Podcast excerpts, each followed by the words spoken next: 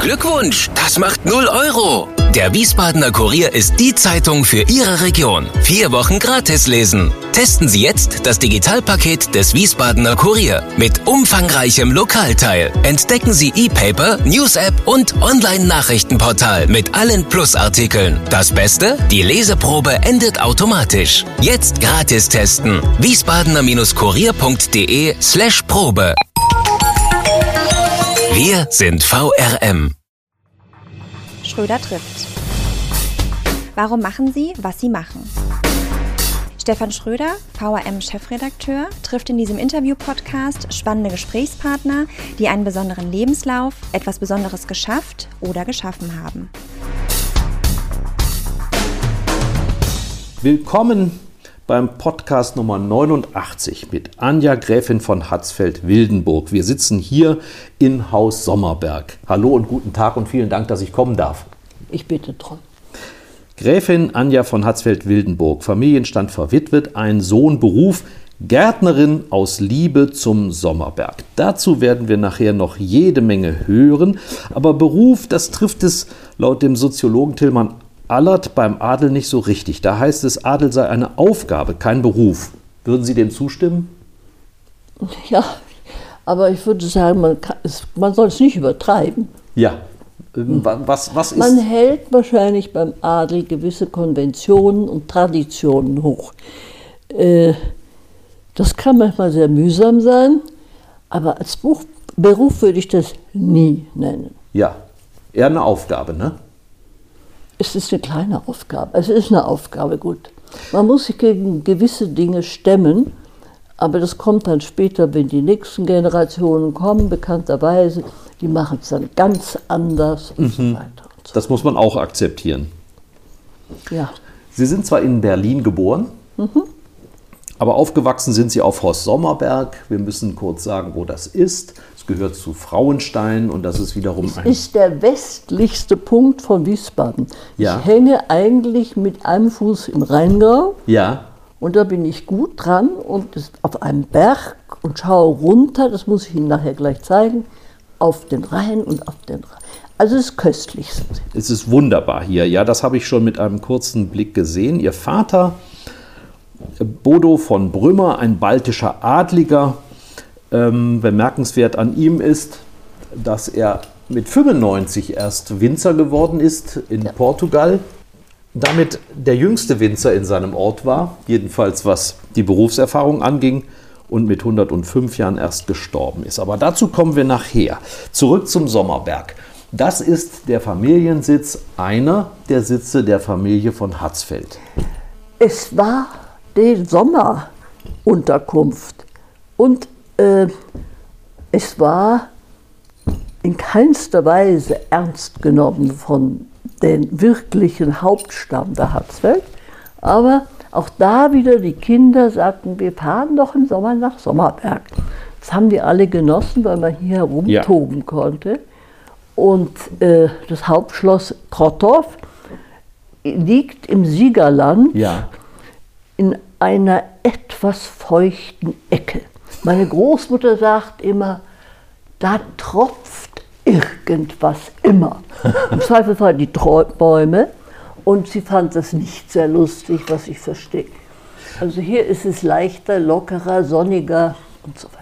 Der erste Hatzfeld war Paul von Hatzfeld, der hier sich eingekauft hat. 1872, zumindest war es ziemlich genau nach dem Deutsch-Französischen Krieg. Genau. Ähm, er war bei Otto von Bismarck Staatssekretär, er war Botschafter in London. Was für Erinnerungen hat man sonst an den Urgroßvater? Da ich ihn nicht gekannt habe, muss ich mich auf Hörensagen verlassen.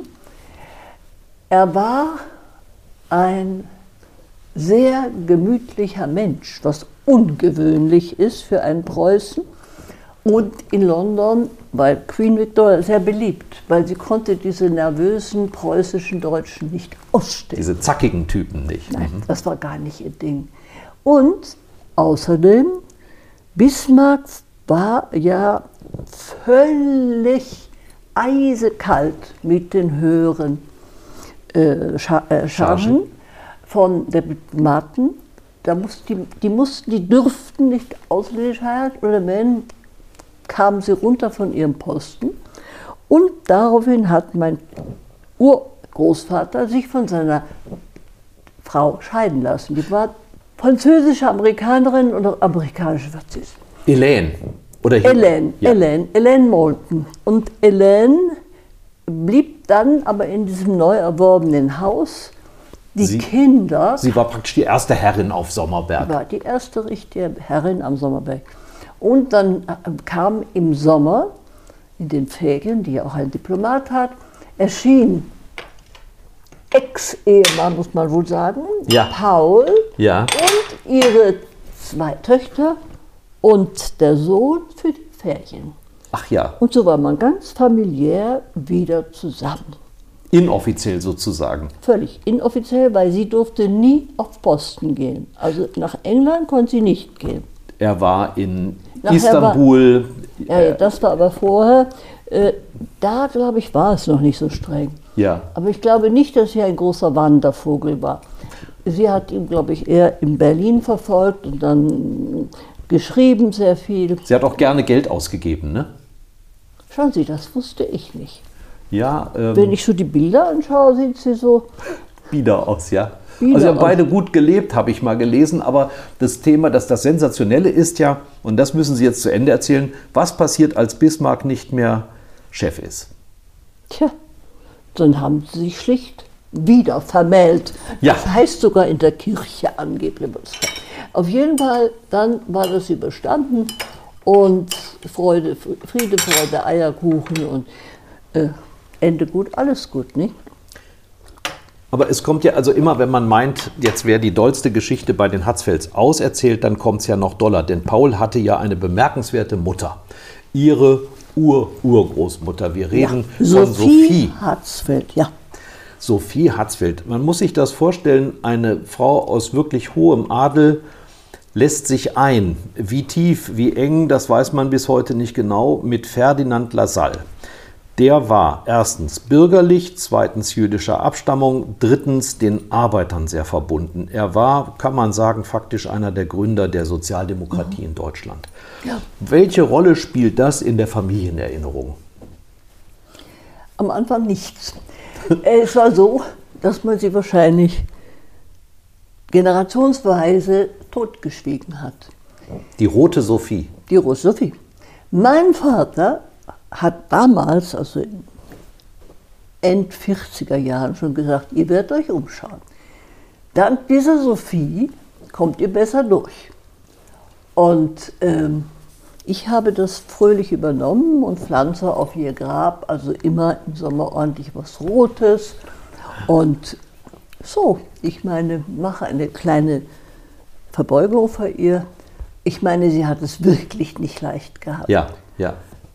Sie rauchte Zigarre, sie diskutierte mit Herrn Marx und gab sich rasende Mühe. Aber ich meine, die Geschichte mit Lassalle, der dann erschossen wurde wegen, Im Duell, nicht? wegen Hm. dieser komischen kleinen albernen Person, die er hofierte, äh, das muss sehr bitter für sie gewesen sein. Ja. Obwohl sie war wohl dann längst eine mütterliche Person für ihn. Ja, und hat ihn sehr verehrt. Und das Grab, das müssen wir der Vollständigkeit halber sagen, das Grab befindet sich ja nicht weit von hier, auf dem bürgerlichen Friedhof der Gemeinde Frauenstein. Der bürgerliche Friedhof von der Gemeinde Frauenstein gehörte zu den, den Grundstücken oder dem Land, was Urgroßvater kaufte. Und er gab diesen Teil Frauenstein, Ja. damit sie sich da, weil natürlich der Friedhof, der Urfriedhof, war irgendwie rund um die Kirche und da war dann kein Platz mehr. Ja, ja, ja. Und so konnten sie sich da ausbreiten, aber die Auflage war, bitte, in der Mitte bleibt die Gruft für die Hatzfels. Ja. Ich hoffe, dass das auch alles stimmt, damit ich da in Ruhe mich niederlegen kann. Nicht, dass plötzlich einer schaufelt und wuff, bin ich durch, weggeflogen. Dieses Haus ist ähm, insofern also ein historisches Schatzkästlein. Ich habe gelesen, dass auch in den 20er Jahren hier auf dem Speicher noch ein noch Briefwechsel zwischen Lasalle und Marx und Bismarck und all diesen Prominenten der Zeit gefunden wurde. Das ist aber jetzt nicht mehr hier. Das ist Nein, das ist alles längst in Krotthof, Ja. wo es einen tüchtigen Bibli Bibliothekar gab. Ja. Und das ist alles da eingestampft, hätte ich beinahe gesagt. Aber durch die Elen und durch den äh, Paul sind auch einige Prominente hier aufgetaucht. Oh nicht? ja, oh ja, oh ja, absolut. Denn sie waren die drei Monate im Sommer hier, Ja. wo sehr viele Menschen äh, gewisser Berühmtheit oder größere oder kleinere Krönchen in Wiesbaden waren. Und ich weiß, weil es gibt ein Buch, ich weiß nicht, damals hat man noch nicht so Gästebuch, aber es gab ein Buch, was ich fand, ein Kondolenzbuch ja, nach, beim Tod von Paul. Und da war auch drin die Kaiserin Friedrich. Friedrich, Die, ja. Die Vicky, nicht? Die Vicky, Tochter die auch, ja. Mhm. von Victoria, die das Ehepaar, ich glaube Friedrich III. und sie waren den Hatzfelds auch sehr verbunden. Und wie wächst man in einem so, solchem Haus auf? Denn Sie sind als kleines, ganz kleines Mädchen Hier von an. Ihren Eltern schon mit auf Haus Sommerberg genommen worden und ähm, man hat ja den Eindruck, das hätte hier ein Abenteuerspielplatz sein können. War es so? War es auch. Ja. Es war noch viel abenteuerlicher und schöner, dass so viele andere Kinder hier waren. Ja. Denn es kamen aus dem Osten von unserer Familie Menschen, die wir also unterbrachten. Und dann kam, das habe ich Ihnen, glaube ich, erzählt, ein riesiger Trupp Deutsch-Ungarn, die dann hier in den umliegenden äh, Wohnungen reinschlupften und deren Töchter und ich glaube, es waren nur Töchter. Nee, auch. Auf jeden Fall hatte ich immer Schul äh, hatte ich immer Spielfreunde. Spielfreunde, wir marschierten alle zusammen nach Frauenstein in die Schule und es war egal bei welchem Wetter. Also von Wegen in die Schule fahren, das gab es damals nicht. Nicht irgendein Kutscher, der angespannt hat. Ach, der Teufel so. Es Alles. gab einen Kutscher, den ich sehr gerne hatte und der brachte immer runter die Milchkannen. Ja. Ich immer gesagt, Herr Gillmann, Herr Gillmann, fahren Sie ein bisschen früher. Nee. Es war nicht so. strikt untersagt, die Kinder mitzunehmen. Die hatten zu laufen. Und es gibt auch noch eine ganze Reihe Frauensteiner, die sich an Oh ja. Sie oh erinnern ja, an, aus der. Zeit. Ne? Absolut und mehr denn je sind natürlich, ich habe hier ein paar Mal Treffen gemacht, es sind sehr viele nicht mehr da. Ja. Aber es gibt noch ein paar und auch Freunde von mir. Wie wird man denn adlig erzogen? Kann man, kann man das bei Ihnen irgendwie an etwas festmachen? Ja, bei Tisch musste ich aufessen und wenn ich, oh, ich dachte, schaudert mich, gefälligst gerade sitzen. Ja. Ich hatte ein silbernes Schieberchen. Und ähm, im Allgemeinen, bis zu einem gewissen Alter, saß ich oben mit meiner Detta, die hatten wir mitgebracht aus, aus dem Osten. Und da äh, War das eine seine äh, Betreuerin, Säuglingsschwester? Kinder, ja genau. Kinderschwester. Kinderschwester, ja. Immerhin. Und äh, die liebte ich heiß. Und äh, ja, Anja Kau Schluck ab. Mhm. So hieß es, ja. Weil ich bin ein sehr schlechter Esser gewesen.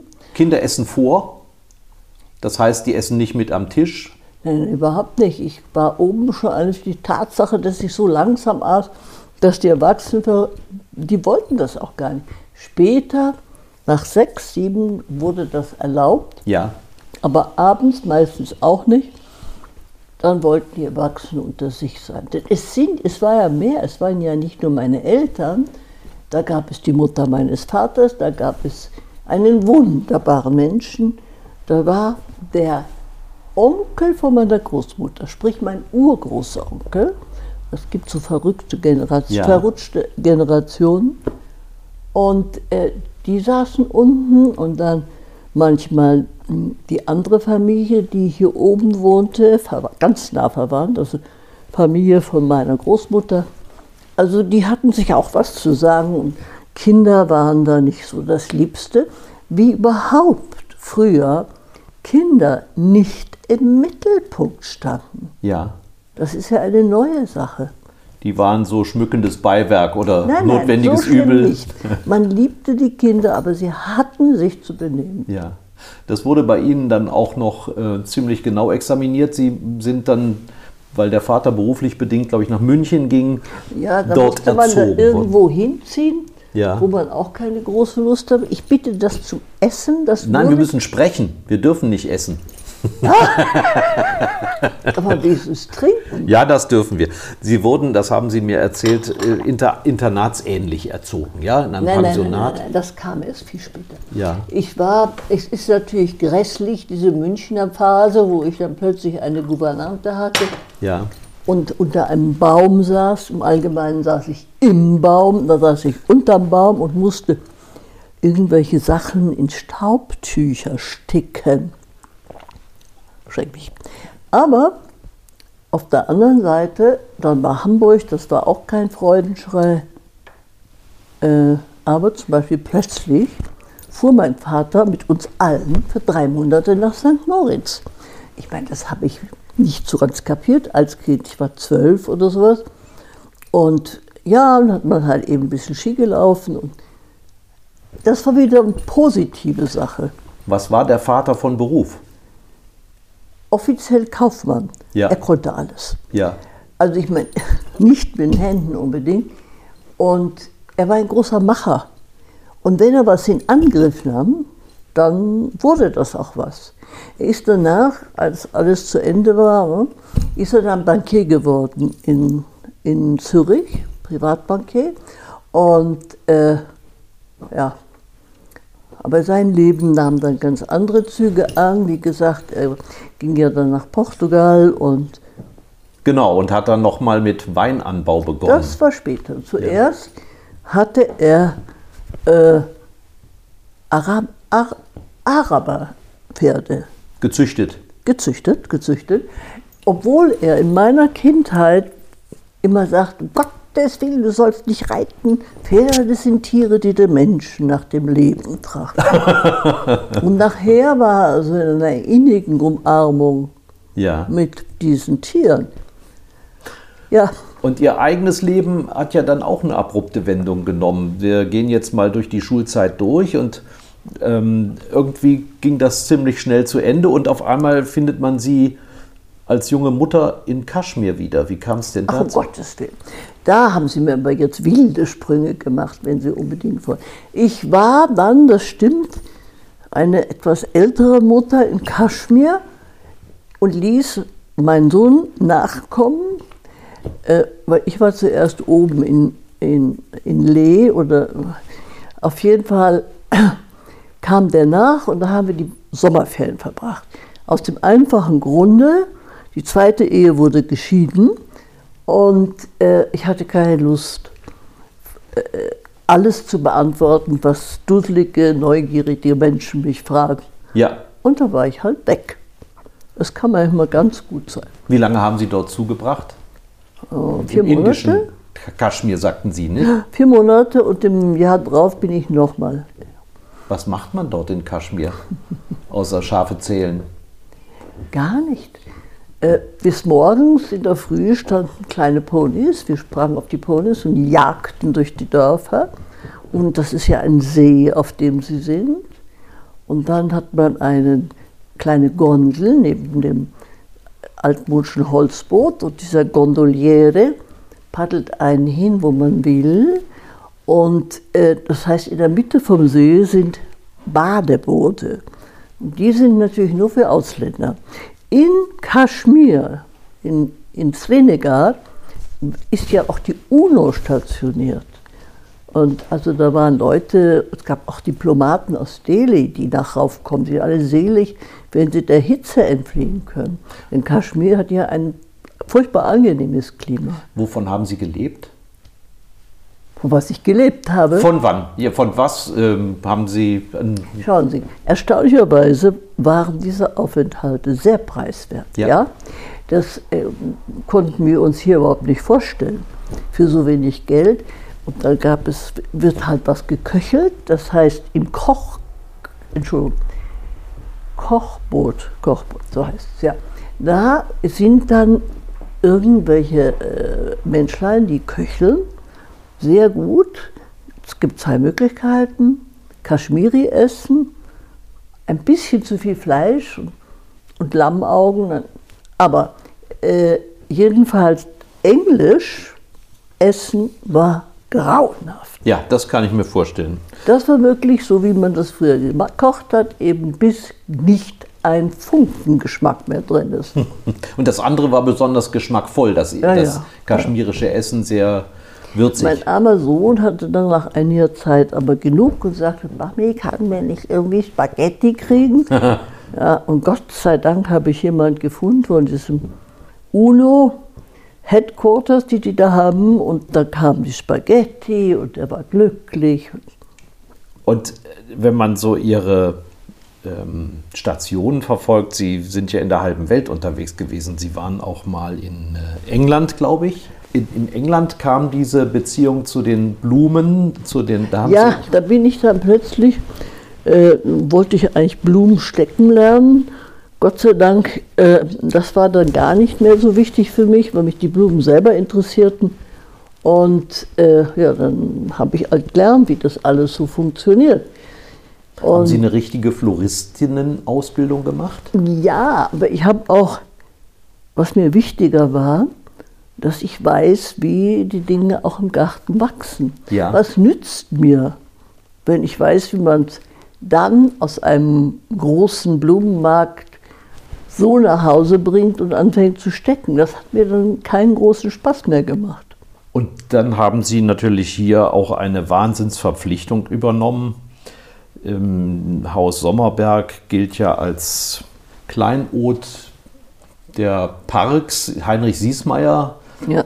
der den Palmengarten angelegt Ja, hat, hat der hat hier auch mitgemischt. Es geht aus seinen Tagebuchaufzeichnungen auf. Äh, Der Park ist natürlich inzwischen gar nicht mehr wie er war. Ich kenne viele Fotos von früher, wo dann irgendjemand steht, Mensch, und so ein kleines Bäumchen daneben hat. Ja? Und das ist inzwischen ein Baum, den ich nur ganz groß kenne. Ja, und stimmt das, was man liest? 200 Sorten Rhododendron. Das habe ich hier reingebracht, ja, ja. Wie Rosen ist auch eine Leidenschaft. Das war mir die Leidenschaft meiner Mutter. Ja.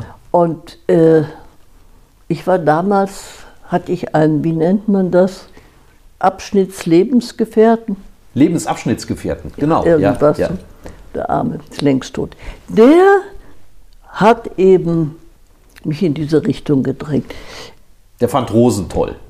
Ja, er überschüttete mich mit Rosen und zwar auch als Pflanzen und so wurde es mehr und mehr und mehr. Ah ja. Und am Ende aller Tage habe ich gesagt, Gottes Willen, wie soll ich diese ganzen Rosen schneiden?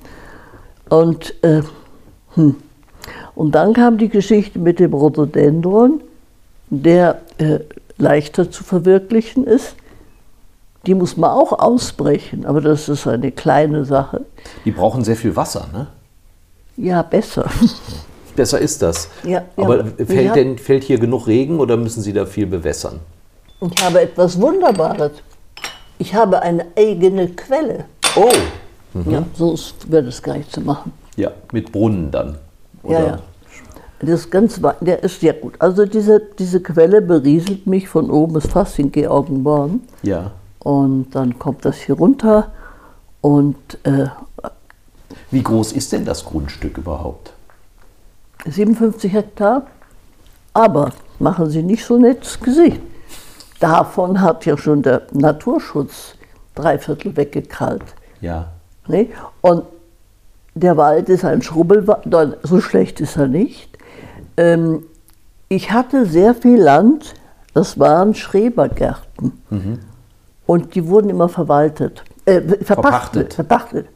Und ich erinnere mich noch früher, da kam dann irgend so ein Oberbeamter von meiner Tante von Krottorf und hat sich über diese Akten gewälzt und dann am Jahresende kriegte jeder 80 Mark. Ich gesagt, nix, das kann man nicht machen. Ja. Gut. Inzwischen haben wir diese Sachen alle verkauft. Ah ja. Und das war gut so. weil die Menschen sind froh, wenn sie ein Stück Land haben, sind glücklich. Im Moment sehr, nicht? Also gerade in Corona-Zeiten wird ganz viel gepachtet und klein gegärtnert. Nicht nur das, es wird gekauft. Ja. Weil was wollen sie mit ihrem Geld machen? Ja. Unter die Matratze? Ja. Deshalb besser, man hat ein Stück Land und hofft zu Gott, dass man irgendwann doch drauf bauen kann. Ihnen ist aber auch in den letzten Jahren, Sie leben jetzt seit neun Jahren wieder hier fest, wichtig, dass auch die Bevölkerung Anteil an dem hat, was hier geschaffen wurde. Also Sie haben Tage der offenen Tür mitgemacht. Ja, ein bisschen. Im Grunde würde ich viel lieber noch viel mehr machen. Ja. Denn ähm, so hier zu stehen und äh, auf herunterschauen und sagen, Ja. dies alles ist mir untertänig, gest- gestehe, dass ich gefräßig bin, das ist nicht mein Ding. Mm. Aber nun werden wir sehen, wie es weitergeht. Ja, aber da kommen wir nachher noch drauf. Ich muss noch ein paar Sachen abfragen. Ich habe gestaunt, da gibt es den Vater, den Bodo von Brümmer. Aber Ihre Mutter hat ja noch einmal geheiratet. Heinrich, Heinrich Graf von Meran. Meran, der Nachkomme vom Herr Großher nee, vom Erzherzog. Erzherzog Johann. Das war wiederum ein Sohn von einem Kaiser, von Leopold. Das war der, der Bruder vom Kaiser. Und dieser Kaiser hat ihm verwehrt, zehn Jahre lang, seine äh, Anna Plochel zu heiraten, die Tochter vom, vom Postboten. Es war eine bürgerliche. Es war eine sehr bürgerliche, aber reizende Person. Und zum Schluss hat er es geschafft. Und, naja. und die Nachkommen wurden dadurch Meran. Und das spielt sich alles in der ersten Hälfte des 19. Jahrhunderts ab. Ja. Das ist schon eine Weile her. Aber da der Mann eben nicht ohne Titel bleiben sollte, beziehungsweise seine Frau, kam man auf die Idee, ihn von Meran zu nennen. Und das, Ja, ihn nie. Er war immer er, er war Erzherzog. immer der Erzherzog. Und seine Nachkommen, die das sind die Grafen Meran. Die haben sich wahnsinnig. Also die beiden hatten dann ein kleines Söhnchen Ja. aus. Und dann ging es aber los. ich sage, jeder hatte mindestens neun bis zehn Kinder. Oh, Und es gab immer diese Meran-Treffen und die hatten dann mindestens 400 Leute. Es war ein Aufstand. ja. Und der Heinrich, also ihr Stiefvater, wie man so sagt, ähm, äh, die, um den haben sie sich auch gekümmert. Der lebte aber gar nicht hier Der lebte in Mabea. in Mabea. Ja, da hat meine Mutter ein Terrain gefunden, sehr pfiffig, nämlich ganz am Anfang, als eben kein Mensch da rumlief oder kaum. Und dieses Terrain war im Grunde das schönste Terrain in Mabea. Da hat sie ein Haus drauf gebaut, also die beiden dann schon, ein Haus gebaut, war köstlich, haben wir alle sehr geliebt. Das war so in den 60er Jahren. Ja, Anfang, ganz, ganz bis am Anfang. Wir waren unten 58, ja. Mhm. Aber bis es fertig gebaut war, war so 62, 63. Und es war, es war alles schön. Aber man baute mit Eseln, handgetriebenen Zement. Also der Graf Heinrich von Meran, der ähm, 101 Jahre alt geworden ist in ihrer Obhut. Sie haben auch bei ihm gelebt. Ihre Mutter ist, glaube ich, schon relativ früh gestorben, Die ist- 1987. Sehr, sehr früh gestorben. Ich habe damals dann relativ viel in Mabea gelebt, äh, hatte das alles organisiert für ihn, dieses Leben. Und ja, Ist, ich meine, Marbella, wenn man das hört, dann denkt man immer gleich an arabische Scheichs und an reiche Leute, die dort sich tummeln und zur Gesellschaft gehören. Haben Sie da auch solche Cocktailpartys besucht und sind ähm, mit den Reichen durch die Stadt gezogen oder wie spielte sich das Leben dort ab? wir waren ja da schon Anfang der 60er. Und da war es wundervoll, weil alles improvisiert war. Alles so eine Art mittelmäßiges Camping war. Jeder kannte jeden. Aber dann passierte Folgendes. In den 66 erschienen die Rothschilds und kauften das Haus neben uns. Das heißt, neben uns war das Haupthaus von den Hohenloos, äh, der ja der Marbella Club aufgemacht hat. Und ähm, Und dann kamen von schon die Rothschild. dem Moment an kamen sie angelaufen. Ja. Die Reichen und die Schönen. Und ich weiß nicht, der schickste Friseur aus Paris, damit ja ihr die Haare gekämmt sind. Aber gut, da fing es an, da waren wirklich ungeheuer schöne Feste. Ich selber war 24, 25, 23, fand es natürlich auch köstlich, hatte sehr viele spanische Freunde. Es war ganz schön. Ja. Aber nach ein paar Jahren hat, ist es vorbei. Man hat Freude dran, aber ich war nie ein Mensch, der das im Überdruss. Aber wenn Sie eins gelernt haben, dann Sprachen. Also Sie Oh ja. sprechen Spanisch, Spanisch, Französisch, Englisch. Englisch, Ja. sehr schlecht Italienisch. Da haben Sie auch mal gelebt? Nein, nee. Äh, Sprechen Ja. Sie auch Hessisch? ein Hessisch Babbele. Das geht auch. Ja, wo ist, wo ist die Heimat bei Hier, jemandem? hier, Ja? hier. 100 Prozent hier. Ja. Wie haben Sie das festgestellt? Ähm, Sie sind vor neun Jahren wieder hergezogen. Nein, War ich bin viel länger hergezogen. Ja. Ich kam aus England schon Anfang der 90er Jahre. Nur durch diese Pandemie und durch, ich wurde ja auch krank, bin ich also hier pampf hängen, aber ich bin einfach dann weniger herumgereist. Ja. Das ist in den letzten Monaten, neun Jahren passiert. Sind Sie bereit, ein Spiel mit mir zu spielen, bei dem ich Ihnen sechs Fragen stelle, die Sie ganz kurz nur beantworten? Ja, ich mache es kurz und bündig. Die Rubrik heißt auf ein Wort. Vor was haben Sie am meisten Angst? Vor der Einsamkeit. Was ist Ihnen eine Sünde wert? Eine neue Idee? Jeder Mensch ist eitel. Woran erkennt man das bei Ihnen? An der Art, wie ich die Menschen anschaue. Welcher Mensch ist Ihr Vorbild? Kennen Sie nicht eine alte Dame in London? Was hätten Sie beruflich gerne gemacht, was Sie nicht gemacht haben? Eine Alternative zu dem, was Sie Ich wäre getan haben. gerne in die Politik gegangen. Was wären Sie dort gern geworden? Politikerin? Eigentlich nicht. Nein. Aber äh, Strippenzieherin? Diplomatin? Diplomatin, das wäre schon Ja klar, wie geworden. Paul. Paula sozusagen. Danke. Ihr größter Wunsch fürs Alter? Interessante Menschen. Vielen Dank. Wunderbar. Zur Gegenwart. Das Haus Sommerberg stand vor einigen Jahren sogar zum Verkauf. Da haben alle einen Schrecken bekommen. Äh, Engel und Völkers, das ist ähm, eine Immobilienagentur, die hatte das schon eingestellt im Internet. Haben Ich weiß, und zwar, es war verboten. Und kaum hatten sie es ausgestellt, war sofort die Anzeige zurück. Ja. War das aus der Not geboren oder was hat Sie dazu veranlasst, Die- darüber Das, nachzudenken? ja, natürlich.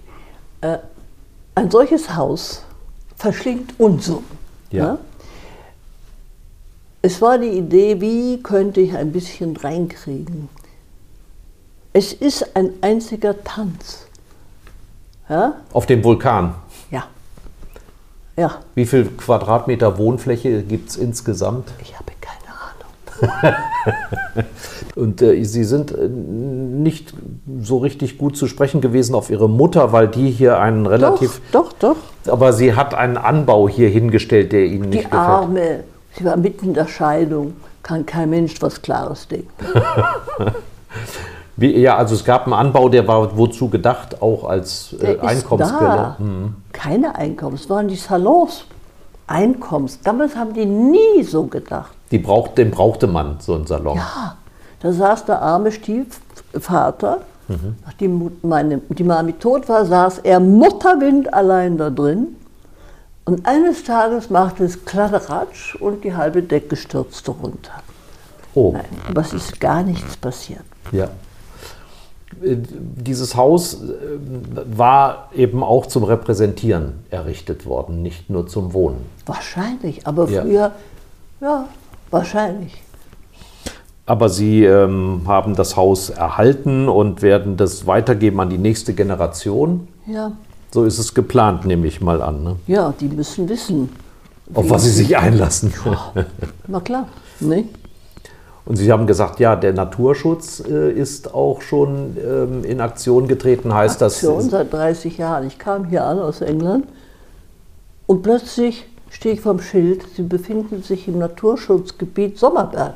Oh. Ha, habe ich gesagt, Donnerschlag, Ja. was ist denn das? Und äh, Wir haben eine Schlange hier, die Esculapnatter. Ja. Und diese Esculapnatter haben natürlich die Röm- Römer gebracht. Und die fühlt sich hier sauwohl auf diesen Hängen, wo Schiefer ist. Schön warm. Köstlich. Und ähm, der Naturschutz wollte sie besonders schützen. Was machen die? Sie lassen das Ganze wild wachsen. Die Schlange, die nur Sonnen will, rennt weg, rauf zu mir, am besten fast um meine Beine, wollten gar nicht mehr da sein. Das haben die aber nach zehn Jahren gemerkt, haben sich entschuldigt, haben wieder alles abholzen müssen. Ich will jetzt nichts erzählen, aber es waren größere Summen. Und äh, ja, ansonsten hatte ich wunderbare Bäume, Obstbäume, wurde mir verboten, sie zu schneiden oder zu spritzen. Das war schon eine kleine infame Sache. Aber zum Schluss habe ich mich beruhigt, gesagt, naja, es ist zwar traurig, aber wer soll das alles pflücken, pflegen und dann einmachen? Nein. Ja. Also es gibt keine Obstbäume mehr. Nein. Ich habe ein paar Kirschen, aber die anderen sind eigentlich kaputt. Und dann gibt es einen Nutzgarten, Nutzwald auch, der wird Ja, der Nutzwald bewirtschaftet. am Wald, nein, das ist halt Wald. Wenn da ein guter Baum drin ist, kann man ihn schlagen und vielleicht verkaufen. Aber im Moment kann man gar nichts verkaufen, weil es viel zu viel Holz so oder so gibt. Ja. Durch diese, Durch Ja. den Borkenkäfer und durch den Fichtenbruch.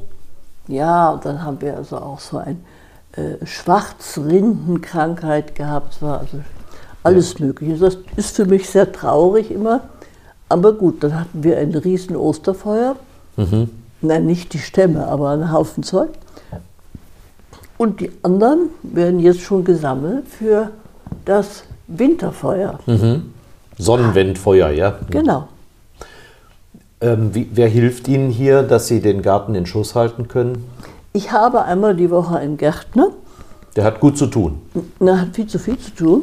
Und ich habe seit neuestem eine Art Hausmeister, der hier alle möglichen Maschinen auch in Gang setzt, weil wir saßen hier und hatten Maschinen, die beschrieb, taten jeder Beschreibung spotten. Weil alles, was zur Sicherheit angebracht war, war falsch verkabelt worden, sodass, wenn irgendwas passiert wäre, ich aber wirklich dran gewesen wäre. Hätten Sie einen Schlag bekommen. Na, ich nicht, aber wahrscheinlich wäre ich im, Häfen, im, in, im Gefängnis gelandet ungefähr. Dazu müssen wir sagen, das Haus ist gut gesichert, also man muss sich hier keine Hoffnung machen, unbeobachtet einzutreten. Es gibt Nein. Hunde, es gibt eine Alarmanlage, alles Mögliche und viele Menschen, die aufmerksam Es schauen. gibt ja inzwischen auch so viele Menschen hier. ja. Äh, ich meine, klar, man kann alles versuchen, aber ich glaube, es geht schief. ja. Sie hatten ein sehr ehrgeiziges Kunstprojekt mal beabsichtigt, haben Sie mir erzählt, aber das ist nichts geworden. Ne? Der, Der berühmte goldene Raum, ja. Der goldene Raum hatte eine kleine Anfangsschwierigkeit. Zum Errichten und Transport brauchte man eine sehr große Summe Geld. Und die Dame, die das macht, hat gesagt, nein, nein, brauchen Sie sich nicht drum zu kümmern. Aber die Stadt hat dann ge- gesagt, kommt nicht in Frage, dass das da oben ist, wir wollen es in der Stadt haben. Und dann haben sie es auch aufgestellt vor einer so modernen Kirche. Und ich bin ein paar Mal da gewesen. Es steht da und ich hoffe, dass die Menschen es merken. Es ist auch keine Laufgegend, das ist so traurig. Ähm, naja. also das mit dem Gold ist nichts geworden, aber Sie sind guter Dinge, dass es vielleicht mit dem Haus auf diese Weise auch mal weitergeht. Irgendwann neue Projekte immer aufgeschlossen. irgendwas oder mal eine Ausstellung. Ja, es wäre nett, neue Ideen zu bekommen, das stimmt.